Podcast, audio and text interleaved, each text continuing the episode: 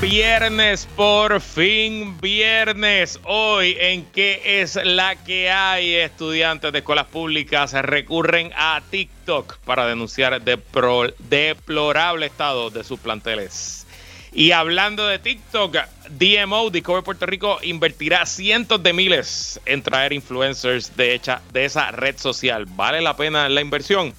Hoy en su radionovela Los ricos también lloran, Fahad Gafar se apunta a dos victorias en el tribunal y en el mejor panel con Ileana Báez Bravo y Jorge Juan Sanders conversamos sobre la controversia de los endosos fatulos de Elmer Román y hablamos de si Chente Hidrach funcionará en la radio.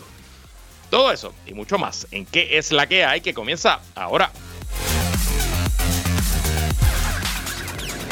El análisis más potente y completo comienza ahora. Luis Herrero llega prendiendo fuego a los políticos y figuras que se atreven a dañar el país. Radio Isla 1320 presenta ¿Qué es la que hay? con Luis Herrero. Muy buenas tardes. Bienvenidos y bienvenidas a ¿Qué es la que hay? con Luis Herrero por Radio Isla 1320. Hoy es viernes 9 de febrero de 2024. Estamos en vivo y en directo para todo Puerto Rico por el 1320 AM y su cadena para el mundo a través de radioisla.tv, nuestra aplicación para teléfonos Radio Isla Móvil en facebook.com diagonal Radio Isla TV y ahora en nuestro canal de Roku Radio Isla TV. Yo soy Luis Herrero y como siempre les invito a que me sigan en todas las redes sociales como L Herrero. Y recuerda que este programa lo puedes escuchar en su formato podcast. Búscalo como qué es la que hay en tu aplicación de podcast favorita para que me escuches cuando a ti te dé la gana. ¿Y qué es la que hay? ¿De qué vamos a hablar hoy? Estudiantes utilizan TikTok para denunciar terrible condición de sus planteles. Gobierno se ve obligado a reaccionar Discover Puerto Rico invierte 300 mil dólares en traer influencers de turismo al país. ¿Vale la pena esa inversión? Hoy, en Los ricos también lloran su radionovela favorita. Buena semana legal para Fahad Gafar.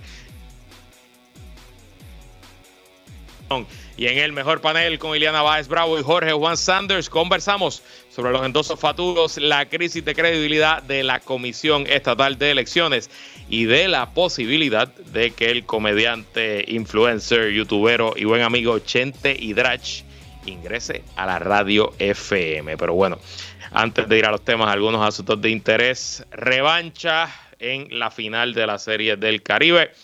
Venezuela enfrentará a República Dominicana. En la gran final, ayer República Dominicana despachó de los federales de Chiriquí de Panamá, equipo que nos derrotó a nosotros, y Venezuela derrotó a Curazao, que fue el equipo que eliminó a la representación de Puerto Rico a los criollos de Caguas. Así que por segundo año consecutivo será Venezuela contra República Dominicana en la Serie del Caribe que se celebra en Miami.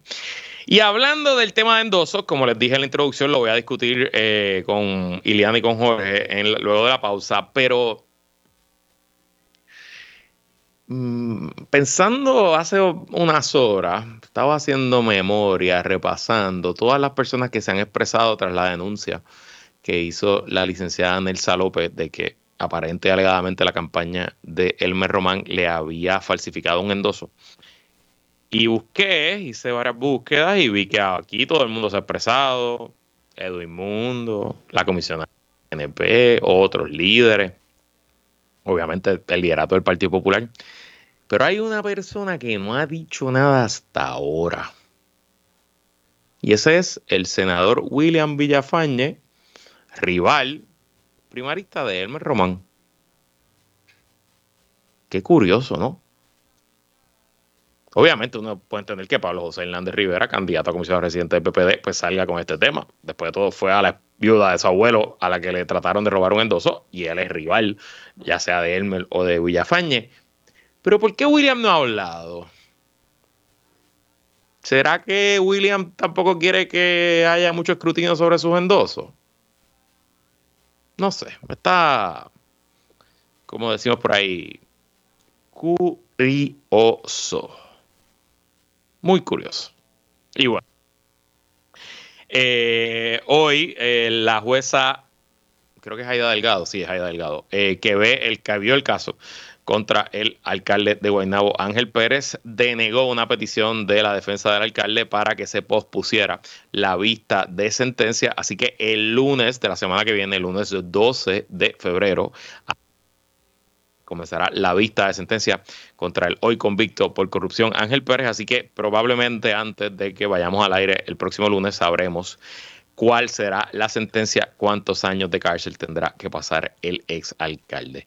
La defensa del exalcalde estaba buscando que eh, el tribunal aguantara la sentencia porque ahora mismo hay un caso contra otro alcalde, de hecho, un alcalde de Indianápolis, de, no sé si de Indianápolis, de la ciudad de Indiana, eh, que pesa contra él una convicción por soborno, corrupción, eh, y que él llegó al Tribunal Supremo alegando que no se constituyeron los elementos del delito de soborno. Y estaban pidiendo, bueno, que si ese caso bajaba favorable para ese alcalde, pues probablemente pudieran aplicar esa jurisprudencia el caso de Ángel Pérez y que también fuera favorable para él. La jueza no le compró el argumento, así que él sentenciado. Eh, Ángel Pérez, estaremos muy pendientes y le traeremos la información. Entonces, vamos ya con los temas. En las últimas 48 horas han dominado distintas denuncias de estudiantes en toda la isla, eh, sobre todo estudiantes de escuela superior, que eh, han recurrido a la red social TikTok. Y si usted no conoce TikTok, pues yo lo felicito. Yo trato de no conocerlo mucho tampoco porque es bastante adictivo. Pero esencialmente la generación eh, Z, los más jóvenes que yo, eh, TikTok es no solo su red social principal, es su medio de información principal, es donde se instruyen, se entretienen. Eh, de hecho, hay quienes dicen que TikTok es la competencia principal de Netflix. No porque alguien está haciendo series originales en TikTok, es que esencialmente la cantidad de minutos y de horas a la semana que pasa los más jóvenes en esa red social, pues se compara con el tiempo que pudieran pasar viendo películas o series en Netflix, en YouTube, etcétera, etcétera. Así que es más que natural que esa generación encuentre en TikTok el eh, medio perfecto para denunciar las deplorables eh, condiciones en que se encuentran algunos planteles en la isla. Y lo hacen como, pues, como es eh, la norma en esa generación, siguiendo un trend. Un trend es una tendencia que se va a virar por TikTok a nivel global, se pega y de momento está todo el mundo haciendo videos con la misma música, la misma canción, etcétera. Y aquí el trend es una frase de una principal de escuela diciendo uniformes completos jóvenes con una música atrás eh, media, media, media como triste. Y el, primero, el primer TikTok que yo vi era de unos jóvenes en Camuy, que de hecho lo compartimos en eh, la cuenta de mi podcast Puestos para el Problema y se fue súper viral. Ahorita lo busqué y yo creo que fue el primer, fuimos el primer medio en compartir este, este, estas denuncias y ahorita revisé y ya casi tenemos 200 mil visualizaciones de ese video en nuestra cuenta de, Twitter X. Em, y no solo es que vimos en una escuela de Camuy varias jóvenes denunciando el, estado de los baños, los salones, los pasillos, la basura, etcétera. Es que ese TikTok inspiró a que otras escuelas en distintos lugares de Puerto Rico también hicieran lo mismo, específicamente dos escuelas vocacionales, la vocacional de Cagua, que tenía basura, eh, desperdicio. Eh, bueno, usted se puede imaginar, además que con toda la lluvia que cayó en Caguas esta semana, pues la situación probablemente se agravó. Y la correccional de Mayagüez, eh, que había hasta un caballo en el patio de la escuela. De hecho, la vocacional, dije correccional, la vocacional de Mayagüez, eh, el amigo Guarionex Padilla Martí, que como usted sabe participa en este programa los martes, puso en su cuenta de Twitter que él conoce bien ese caso porque él dio clases en esa escuela y que esa escuela era una escuela de dos fases, que solamente se construyó una fase y que se diseñó para tener aire central y que el aire central no sirve hace más de 10 años. Así que hay generaciones completas de estudiantes que han pasado por esa escuela que nunca han podido trabajar en unas condiciones favorables, que se estudia allí con mucho calor, se aprende con mucho calor y bueno, pues usted podrá imaginar el efecto que tiene eso en el aprendizaje de los más jóvenes. Nada, como se dice, se fueron virales y obligaron a eh, la administración a reaccionar, tanto así que la secretaria de Educación, tuvo que salir corriendo para Camuy y a reunirse allí con los estudiantes. Y un poco también salieron primero las autoridades, específicamente el director de la Autoridad de Edificios Públicos, a decir que en esa escuela se había invertido 700 mil dólares, pero que los estudiantes habían vandalizado la escuela. Lo cual me parece un poco creíble porque eh, daño que estaban mostrando los jóvenes en ese TikTok no era daño de vandalismo, era daño de algo que evidentemente no había visto mantenimiento en mucho, mucho tiempo. Bueno, eh, pues después de eso no le ha quedado más remedio a eh, la secretaria de Educación, Yanira Raíces, a reconocer, y estoy leyendo el nuevo reconocer que las deficiencias en diversos planteles persisten, pero aseguró que hay labores encaminadas por bloques para optimizarlos. Como siempre he dicho, estamos en un periodo de rehabilitar nuestras escuelas. Quisiéramos que fuera más rápido de lo que se está haciendo. No obstante, se reconoce que la mano de obra diestra, no contamos con eso, que tenemos una cantidad limitada de contratistas. Así que los trabajos se tienen que hacer por bloques en un primer número de escuelas, después del próximo. Nuevamente indicó en entrevista con El Nuevo Día. Según Raíces Vega, las labores de reparación de infraestructura se ha completado en el 67% de las 856 escuelas. Los trabajos de columnas cortas están completados en un 81%, los de pintura en un 75% y el sellado en un 70%. Ok varias cosas. Primero, es verdad. En 856 escuelas que hay abiertas en todo el país, pues es imposible que el 100% de ellas esté en condiciones óptimas o perfectas. Y claro que en algún sitio va a faltar una manito de pintura, claro que en algún sitio un baño va a estar dañado, claro que en algún sitio un pozo séptico se puede llenar, obviamente. Sobre todo en escuelas que la inmensa mayoría son viejas, tienen décadas de construcción. El problema, y donde yo creo que le explota en la cara a la administración este asunto, es que se gastaron una millonada todo el año pasado metiéndonos por ojo, boca y nariz que las escuelas estaban en óptimas condiciones, o es que aquí no nos acordamos de la campaña haciendo que las cosas pasen. Que revivieron la canción Esta en mi escuela, yo la busco y la defiendo y nos daban pauta por aquí, pauta por allá, dale que estarle, dale que estarle, internet, televisión, billboards, las escuelas están brutales, boom, boom, boom.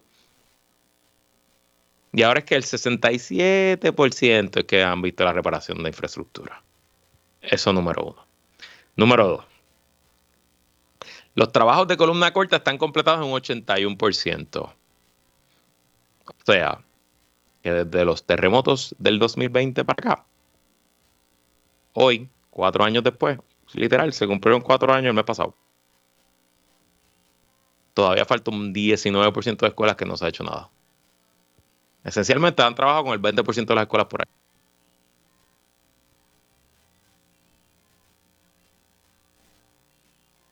Y por último, no le echen la culpa a los muchachos y a las muchachas. Ellos no se están inventando eso. Eso no es generado con inteligencia artificial. Son ellos los que les toca ir todos los días a esos planteles hecho canto. Y lo más triste es que contrario a lo que quizás ha sido la norma histórica, el Departamento de Educación hoy tiene más dinero que nunca antes para atender menos escuelas y menos estudiantes que nunca antes. Tenemos más chavos, más recursos y menos responsabilidades porque hay menos escuelas. Antes eran 1.400 y pico de escuelas, ahora son 800, ¿cuántas? Eh, por ahí está el número, lo dije ahorita y ahora no lo encuentro. 856 escuelas. Pues algo está roto, algo no funciona. Ah, y de hecho importante. En estas denuncias no solo es que vemos baños, cubículos, fuentes de agua, portones, es que tampoco hay jabón, papel, no hay nada. O sea que ni siquiera es un tema solo, no es solamente un tema de infraestructura, es que es un tema también de lo básico. Me imagino que ni Tiza o ni Magimarker sabrán tampoco, porque y bueno, yo sé que es frustrante, es frustrante para mí, es frustrante para todos ustedes, pero más frustrante tiene que ser para los padres, madres y para los estudiantes que tienen que vivir en estas condiciones. Y creo que si el gobierno cree que amedrentando o echándoles la culpa van a parar los TikToks, complicada situación para la administración, sobre todo de una generación que, como dice Bad Bunny, no se deja. Y hablando de TikTok y de influencers, vi esta nota hoy y me, pareció apropiado comentarla. Eh, un poco porque yo sé algo del tema, y es que eh, Discover Puerto Rico, mediante comunicado de prensa, y que destinará 370 mil dólares de sus fondos para traer a Puerto Rico a una veintena de influencers con la expectativa de que estas personas utilizarán sus redes sociales y su alcance para promocionar las visitas en la isla. De acuerdo con Ricardo Cortés Chico, portavoz de la Organización de Mercadeo de Destino, la agencia separó, separó el dinero para el viaje Todavía no se ha completado la selección de los talentos y se está trabajando con la agenda del recorrido, informó por escrito. Una vez termine el proyecto, se consolidarán los gastos y estaremos en posición de informar la inversión y los resultados. De acuerdo con Cortés Chico, la iniciativa está programada para abril y el dinero para los viajes saldrá del presupuesto del DMO. Entonces, quiero que escuchen los números. El objetivo, dice Cortés Chico, es que se generen 3 millones de impresiones entre Instagram y TikTok a un costo de entre 3 y 30 centavos por impresión. Ok. Ese término impresión es un término de la publicidad que es más viejo que las redes sociales, pero que es el término principal de las redes sociales. Una impresión esencialmente es cada vez que a usted le sale un contenido. Si usted consume Instagram o consume Facebook, eh, probablemente Facebook, eh, ¿verdad? Pensando en la, en la demografía de este programa, pues a lo mejor usted está viendo los stories o los reels, que son estos videos verticales, ¿verdad? Que ocupan todo el espacio de la pantalla de su celular. Pues cada vez que un video de eso le sale, eso es una, una impresión. Y lo que está buscando el DMO es generar 3 millones de impresiones a través de estos 20 influencers promocionando al destino en todo el planeta. Eh, y saben que, que a ese precio de 3 centavos a 30 centavos por impresión, pues no es un precio tan malo. Eh, tengo que decirle, si nosotros multiplicamos 3 por 1000, usualmente las impresiones en Internet eh, se, se, venden por cada mil impresiones. Yo, por ejemplo, pues es bastante típico que yo le cobro a un cliente 5 dólares, vamos a decir 10 dólares por cada mil impresiones, por usar un número redondo. Bueno, pues si usted me da 100 dólares, pues yo le voy a lograr mil impresiones, ¿no? Pues un poco por ahí va el asunto el cálculo que está haciendo el DMO, más o menos, es que ellos van a pagar de 30 a 90 dólares por cada mil impresiones. Y eso quizá a usted le suene mucho. Y sí es mucho, ¿no? O sea, es un, es un costo caro de CPM, ¿verdad? Ese es el término de la industria. Pero el mercadeo moderno y sobre todo el mercadeo de turismo, el mercadeo del destino, la eh, credibilidad y la recomendación que tiene un influencer es mucho más importante a la hora de una persona decidir viajar a un destino o no que lo que pudiera ser un anuncio de televisión, un billboard, una, un programa de televisión, un programa de radio, etc. ¿Por qué? Bueno, porque el turista, el, el turista moderno que usualmente va a comprar sus pasajes él mismo a través del internet y va a buquear su Airbnb o su hotel él mismo a través del internet y va a leer recomendaciones de sus tours, pues pasa por varias fases. La primera fase es la fase de soñar, eh, el dreaming phase, como se dice. Y en esa fase, el turista no está necesariamente pensando, ay, quiero ir a Puerto Rico. El, el turista probablemente está pensando, ay, quiero ir al Caribe, o quiero ir a una playa, o quiero ir a un destino eh, este, con buena gastronomía o quiere un destino con aventura, ¿verdad? Algunos piensa el, tipo. Y luego de que esa fase de, soñar, pasamos a la segunda fase, que es la fase de planificar. Que es entonces decir, bueno, ¿cuántos días tengo para irme de vacaciones? Eh, ¿Cuánto cuestan los pasajes? ¿Cuánto cuestan los hoteles? Y después de que yo planifico, entonces viene la última fase, que es la fase de buquear, ¿no? Comprar, alquilar, reservar y entonces montarme en el avión y venir al destino.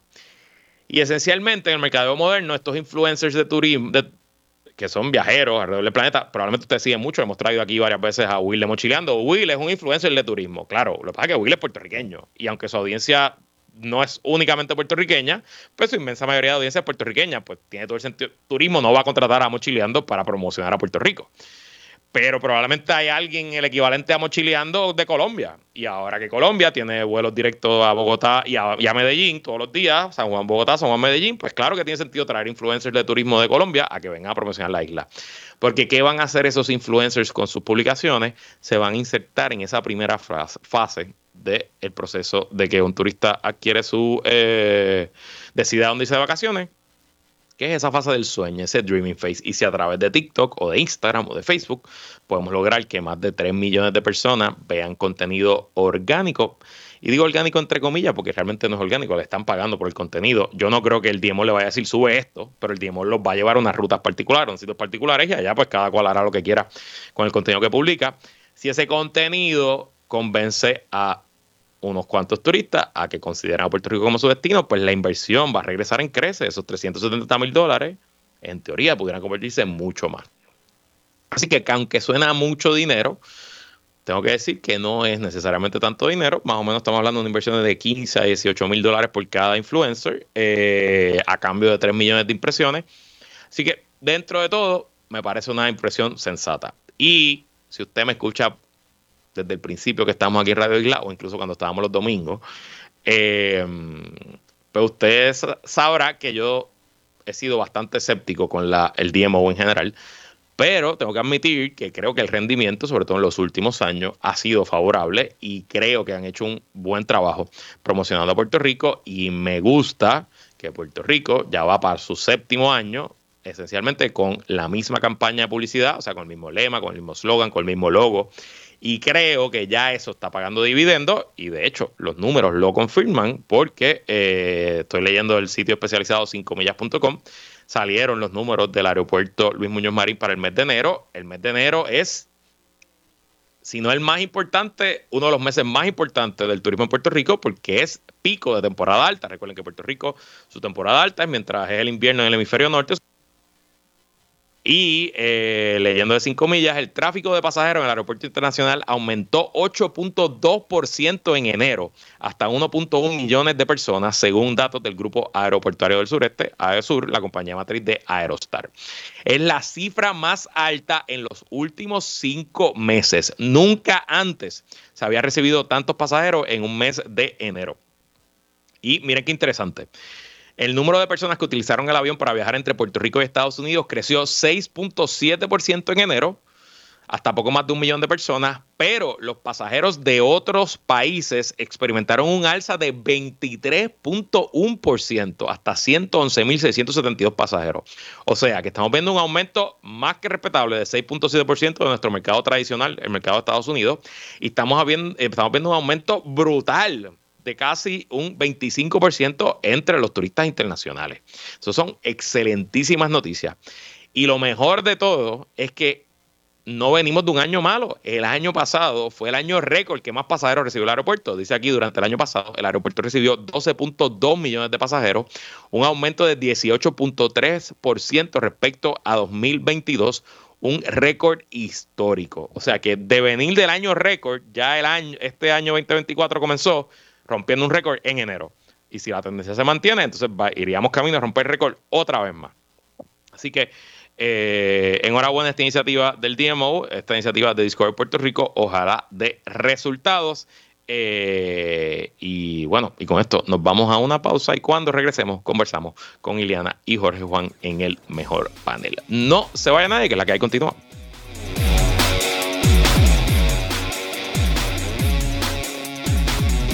Sigue conectado con Radio Isla 1320. Estás escuchando ¿Qué es la que hay? Con Luis Herrero. Somos el sentir de Puerto Rico. Ella es comunicadora, relacionista y experta en manejo de crisis. Él es estratega y un veterano de campañas políticas. Iliana Baez y Jorge Juan Sanders entran al mejor panel. Así mismo es, como todos los viernes cerramos el análisis semanal junto al mejor panel con nosotros, Iliana Bravo, que es la que hay, Iliana. Y a todas las personas que nos están escuchando. También con nosotros Jorge Juan Sanders, que es la que hay, Juan. Saludos Luis, a ti, a Iliana y a todos los que nos escuchan otro viernes. Bueno, no te pregunté, Iliana, te pido disculpas, pero Lewan, ¿Chiefs o 49ers? Van a ganar los Chiefs. Van a los Chiefs. Ok, bueno, yo de fútbol no sé nada. Así que, Tú, este, eso, es lo que yo sé también. eso es esencialmente lo que yo, lo que yo voy a estar pendiente. Voy, ya tengo planes, voy a ver el Super Bowl, así que por primera vez en un par de años. 21 así que creo que, al 16. 21 a 16, o sea que esa, es la, la, orejita, la orejita de Ole Juan Sanders, ahí la tienen. Eh, pasamos revista a ver si cómo te fue el viernes que viene. Bueno, la política puertorriqueña nunca deja de sorprender y esta semana no fue la excepción. El miércoles, la viuda de Rafael Hernández Colón, licenciada Nelsa López, denunció que alguien falsificó su firma para endosar al precandidato y rival del nieto de su ex esposo, Pablo José Hernández, eh, candidato a comisario residente del PNP, Elmer Román. ¿Cuánto daño, si alguno, le hacen estas alegaciones a la campaña del capitán Elmer Román, Ileana?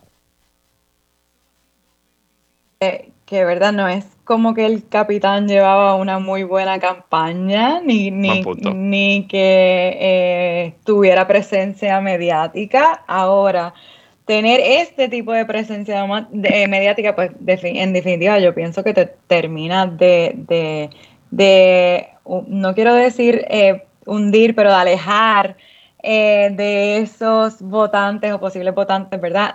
Por lo menos dentro del PNP. O sea, yo creo que, que señalamientos de, pues, de trampa, porque en esencia es lo, lo, que se está señalando y que eso sea la razón por la que tú estés en los medios de comunicación sonando, pues claramente eso no le hace bien a ninguna campaña.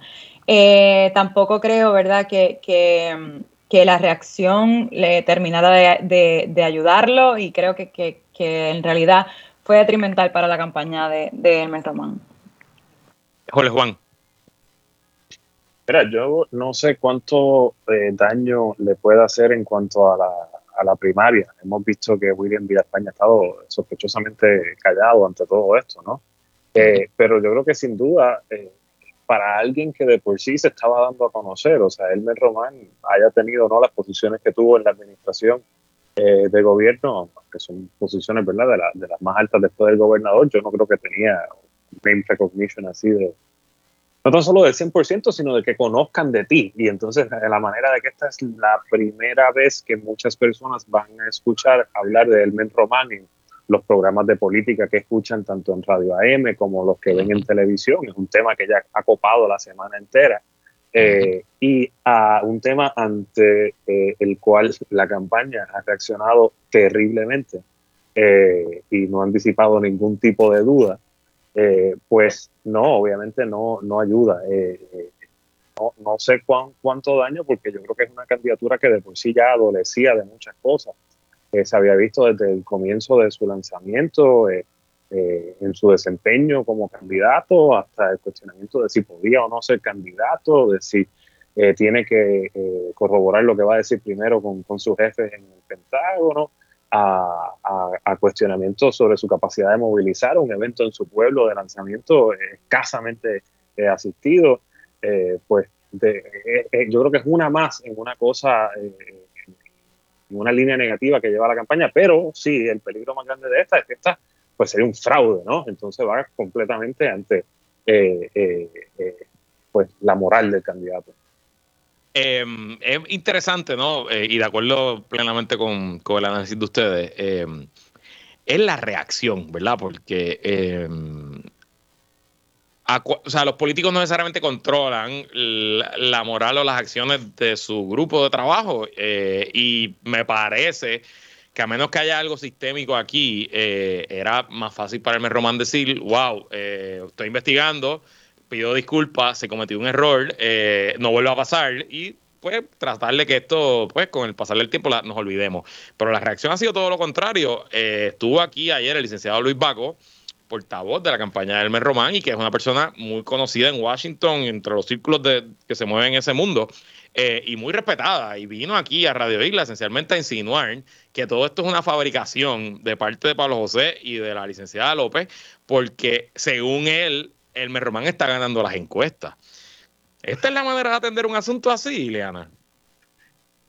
Creo que 101 es distanciarte, condenarlo y dar, ¿verdad? Decir cuál va a ser tu acción para remediarlo. O sea, creo que, que eso es bastante básico y creo que, que, que la reacción, ¿verdad? Eh, eh, deja mucho, ¿verdad? Que desear. O sea, creo que, que hay falta de seriedad también como que en el liderato de, esa campaña. O sea, se eh, parecen en esencia pues principiantes, ¿no? O sea, creo que, que es un asunto que se debe asumir con seriedad y que ellos deben tomar el control de, de la narrativa desde el inicio poder decir, miren, nosotros nos distanciamos completamente de, de, de, este, ¿verdad? de estos señalamientos, no es una práctica eh, fomentada por mi campaña, creo que vamos a pasar a investigar bien, que, o sea, un poco como a colaborar, ¿verdad? Porque la CE anunció que había hecho unos referidos, pues también eh, eh, sumarte a eso y, y, la forma en que reaccionaron en realidad los hace ver, ¿verdad? Un poco como petty, o sea, no, no, no, no sé, eh, ¿verdad? Cuando tú aspiras a un puesto electivo en, en, este país, creo que como que deberías demostrar, ¿no? cierto control sobre eh, situaciones como esta y, eso pues no pasó. Juan. Mira, yo, yo concuerdo y, yo estaba viendo las expresiones del, portavoz de la campaña ayer en el programa televisivo de política por la noche y me rodearon por todos lados menos aceptar eh, culpa. O sea, primero eh, llevan a un portavoz que comienza diciendo que ellos eh, antes de poder proveer una contestación certera, y lo estoy citando, tenían que terminar una investigación, que tú sabes que no hay nada que un panel de periodistas le guste más que decirle que enviaste a alguien a no decirles nada. Eh, prosiguió básicamente a insinuar en algún momento, me rodeó por casi decir que eso todas las campañas, si tú miras los endosos, pues vas a encontrar eh, endosos fraudulentos o endosos que todos sabemos que son endosos comprados, básicamente, ¿no? Listas de endosos de personas que se dedican a esto. Eh, pero obviamente eh, terminó en, esa eh, pseudo acusación a, Pablo José y a la licenciada de que esto de, de alguna forma u otra era pues culpa de ellos realmente, culpa de ella que se haya endosado un candidato en contra de su voluntad, que se haya usado, este, o sea, aquí también está el tema de que hay una, una posible falsificación de firma, pero también hay cuatro números del Seguro Social envueltos aquí, que esto es algo muy serio, es información muy, muy, eh, eh, bueno, que hay, que ser muy celoso con este tipo de información. Eh, y en ese sentido, pues la, la manera en que han, tocado este tema y ahora básicamente ir de frente con esto de que es una conspiración de Pablo José, pues a mí me denota precisamente lo opuesto a lo que ellos quieren decir. O sea, para ellos venir ahora directamente contra Pablo José, pues eh, algo bien está haciendo el, joven Pablo, como dicen algunos, porque eh, eh, pues obviamente le, están reaccionando de esta manera. Ahora, qué increíble mala suerte que tras que para tener que completar los endosos lo tienes que comprar, pase esto, ¿no? ¿Verdad? O sea, no, no, no, no puede ser peor, pero el tema que ellos no tocan es que en ese mismo programa habían entrevistado a otra persona que alegaba lo mismo. O sea, no estamos hablando del caso de la licenciada nada más, parece que hay varios casos. Y ese tema no lo están atendiendo alegando de que pues no han llevado esas personas también quejas ante la, ante la comisión. De hecho, eh, a las 4 y 56 de la tarde, justo antes cuando fui al aire, hay una nota de primera hora que ya se oficializó la querella, que la licenciada eh, Nelsa López presentó declaración jurada ante la Comisión Estatal de Elecciones querellándose y dice que eh, fuimos un grupo y de ese grupo yo me he enterado que hay cinco en adición a mí que recibieron la notificación de endoso a la campaña de Elmer Román cuando ninguno de ellos endosó a Elmer Román y una de ellas a quien prefiere es a William Villafañe. O sea que ya la cosa está formalizada. Y creo que este es el tipo de asuntos que no se van porque uno quiere que se vayan. Y como, como dicen por ahí, estas cosas se hinchan. Y si la primera reacción fue salir a echarle culpa a la víctima, me parece que esto va a tener repercusiones más adelante. Y ya para irnos a la pausa, este asunto tangencialmente afecta a la ya disminuida credibilidad de la Comisión Estatal de Elecciones, eh, ¿verdad? Y pues sabemos todo lo que ha pasado, la descalificación de Eliezer Molina, la demanda contra los candidatos de Victoria Ciudadana, las primarias fallidas del 2020 y múltiples cosas, la unidad 77, y usted añade ahí qué efecto está teniendo o puede tener en el electorado que nadie crea en la Comisión Estatal de Elecciones. Iliana que, que la, el desgaste de las instituciones y precisamente de la Comisión Estatal de Elecciones, que es la llamada a velar por, ¿verdad? En esencia por, por las elecciones democráticas que se dan en este país, eh, pues van a minar cuando de momento eh, llegue el día de las elecciones y, ¿verdad? Y hayan carreras cerradas, haya un asunto, ¿verdad? De, de, controversias en los colegios, pues, ¿verdad? El, manejo eh, o la reputación que tenga la Comisión Estatal de Elecciones al llegar a ese momento, ¿verdad? Tan crucial, eh, es trascendental. Creo que, la Comisión Estatal de Elecciones, ¿verdad? Ha estado en boca de, todo el mundo por, por, por ser año eleccionario, pero que sea, eh, ¿verdad? Que estén minando la confianza de tus procesos nuevos, ¿verdad? Porque esto se da en el contexto de los endosos electrónicos, o sea, cómo, y, el mal manejo, ¿verdad? Eh, eh, me estuvo súper extraño el referido a la policía, el que no haya llegado un referido a justicia, el que no se haya señalado ni siquiera un oficial interno para hacer alguna investigación. O sea, creo que, que debería, la comisión debería buscar solidificar su, su reputación, buscar, y con las acciones que están tomando no lo van a lograr. Hola, Juan. Mira, yo creo que el, peor escenario es obviamente el 6 de enero en Estados Unidos. O sea, me refiero, el peor escenario es que la gente simplemente no confíe en los resultados que se emitan o se comuniquen al pueblo el día de las elecciones. Obviamente no estamos ahí, el país no está a ese nivel de polarización todavía, ¿verdad? Pero eh, lo, peor que puede pasar, especialmente viniendo de una elección hace cuatro años, donde la primaria eh, se paralizó a mitad de votación y se tuvo que, hacer lo que nunca, extender a un, a un segundo eh, día de votación donde eh, las largas filas abundaron. Y sí, obviamente era pandemia, pero de, allá para acá lo que el pueblo no ha visto es que la comisión esté más preparada, al contrario, hay menos eh, hips, el proceso este electrónico, pues hay electores, la gran mayoría de los electores de cierta edad que no han podido tener acceso al mismo. Eh, el cuestionamiento sobre los endosos. O sea, este es un nuevo sistema electrónico, era para hacerlo todo más fácil y obviamente para tener más eh, certitud del proceso y lo que han salido son más chichones todavía. Eh, las peleas internas, la pelea también con la certificación de ciertos candidatos, eso tampoco ayuda. Eh, los seguidores de esos candidatos obviamente no les va a dar confianza en la, en la comisión. Entonces, pues sí, el peor escenario es que el día de las elecciones la comisión misma haya minado su credibilidad a tal punto que la gente no, no acate o no, no crea los resultados que se emiten. Eh, de hecho, yo me uno a sus palabras y creo que va a tener un efecto inmediato también. Eh, yo creo que no es casualidad el alto número de abstención que hemos visto en los últimos ciclos electorales que aumenta cada vez más y me temo que a pesar de que va a haber más candidatos que nunca antes y más opciones que nunca antes, probablemente veremos otro aumento en la abstención electoral y en gran medida ese aumento en la abstención se debe a la poca credibilidad de la Comisión Estatal de Elecciones y a los pobres esfuerzos que ha hecho dicha comisión para llegar nuevos electores a, a, ¿verdad? A, las listas, que se inscriban jóvenes, que se inscriban eh, gente que está que se tiene que reactivar, etcétera, etcétera, etcétera. Y al final, pues tendremos una democracia donde menos participan y donde los y las que gobiernan lo harán con menos favor del pueblo. Vamos a una pausa, regresamos con más en que la que hay.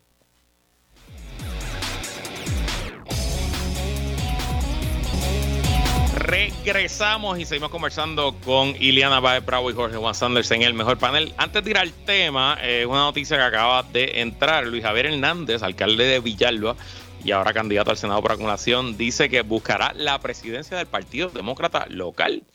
Eh, Hernández Ortiz señaló que próximamente va a presentar al grupo de trabajo que la acompañará, la las distintas posiciones del Partido Demócrata local. Así que parece que el PPD va a buscar eh, competir por esa silla que había sido dominada, ha sido dominada por el PNP y los estadistas por los últimos años. Ya vi en el chat de productores de Radio Isla que eh, Luis Javier va a estar el lunes tempranito aquí en Pegajo en la mañana, así que eh, hablaremos de esa información la semana que viene. Bueno, hablemos de la radio, específicamente de la radio FM. La semana pasada, Jorge Pavón el Molusco anunció su salida de la Mega 106.9 FM después de varias décadas allí y ha dicho en distintas entrevistas que no se va para otra estación, que se, eh, su intención es dedicarse de lleno a su canal de YouTube y otros negocios. Y empecemos por ahí. ¿Buena o mala decisión para el Molusco abandonar la radio para enfocarse en el Internet? ¿Cómo lo ves, Iliana?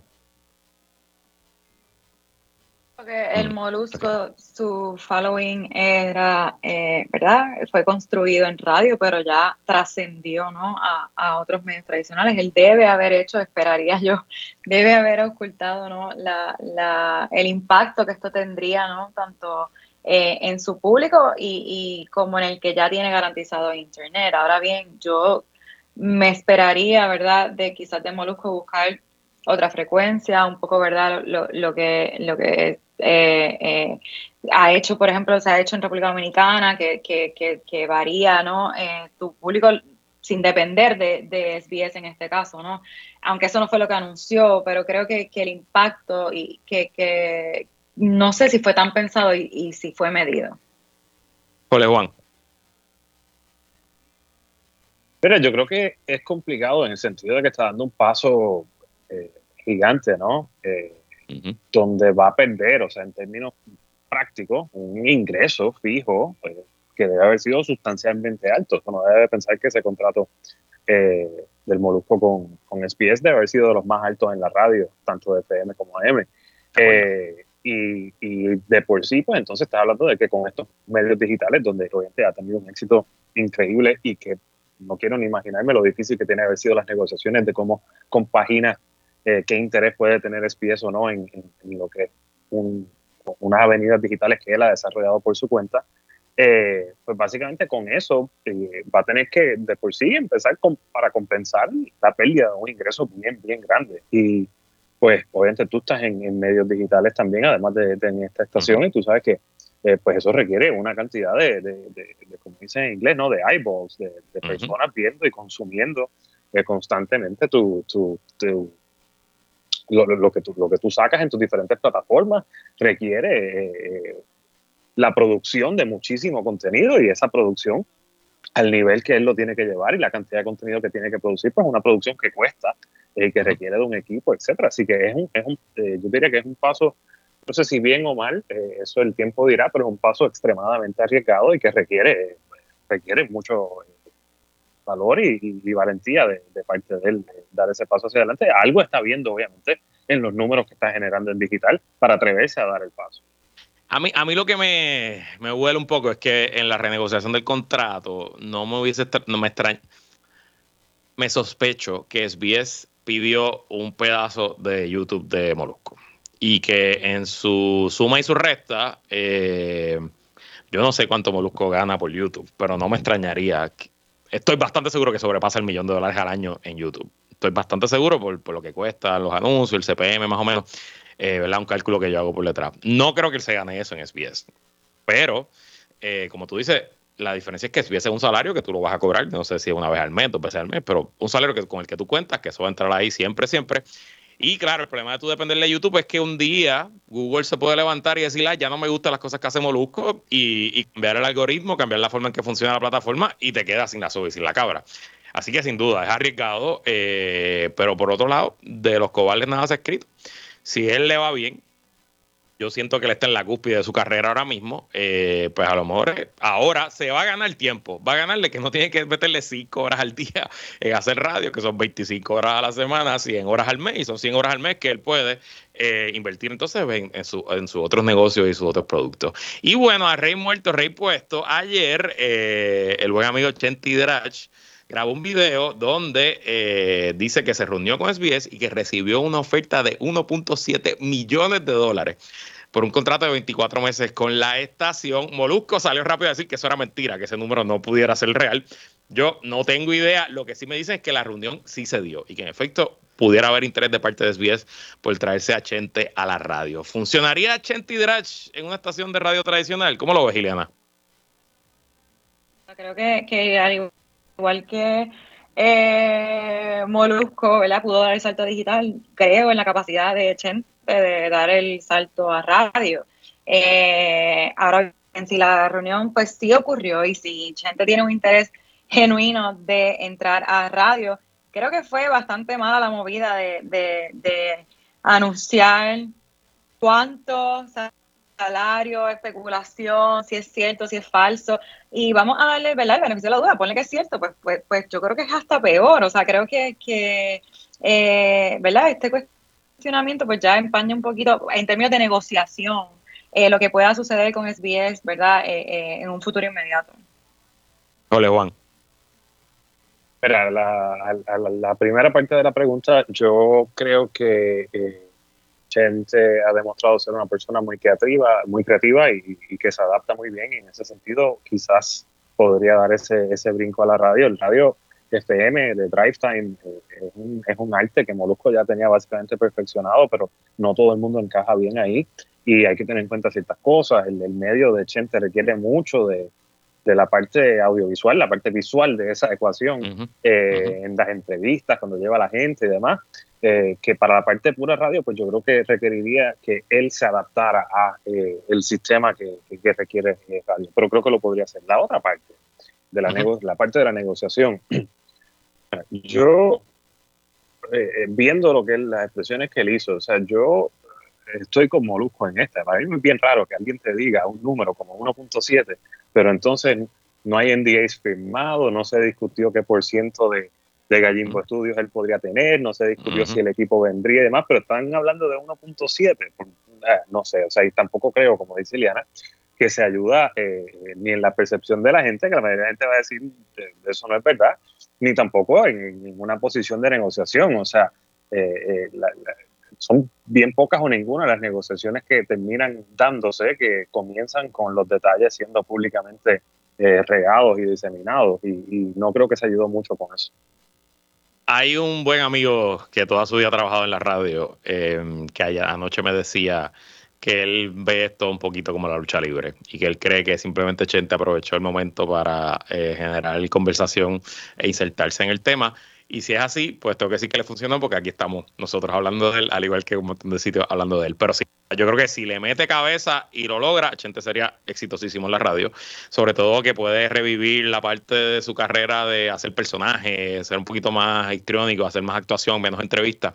Y creo que hubiera sido, que hubiera sido, mira, acaba de subir un video hace 52 minutos, últimas declaraciones del lío que se formó por mi contrato oficial. Así que eso es lo que voy a ver ahora cuando termine con ustedes, porque se nos acabó el tiempo y tengo que decirle qué bien se siente no terminar con un tema tan pesimista, sino con un tema más liviano, apropiado para los viernes. Iliana Baez Bravo, gracias por estar aquí. Y a Juan y a todas las personas que nos escucharon. Jorge Juan Sanders, gracias por estar aquí. Gracias, Ileana, gracias, Luis, gracias a todos los que, eh, los que nos escuchan y gracias, Luis, por no incluir la conferencia de prensa del presidente anoche para terminar en una nota positiva, como tú Ay, chico, dale, vaya, Dios, nos vemos y hasta aquí esta edición y toda esta semana de que es la que hay, como siempre, agradecidos de su sintonía y patrocinio. Quédese con nosotros, la mejor programación y análisis de la radio puertorriqueña continúa en Radio Isla 1320. Lo próximo, el informe del tiempo con su Hailey López Belén. Buen fin de semana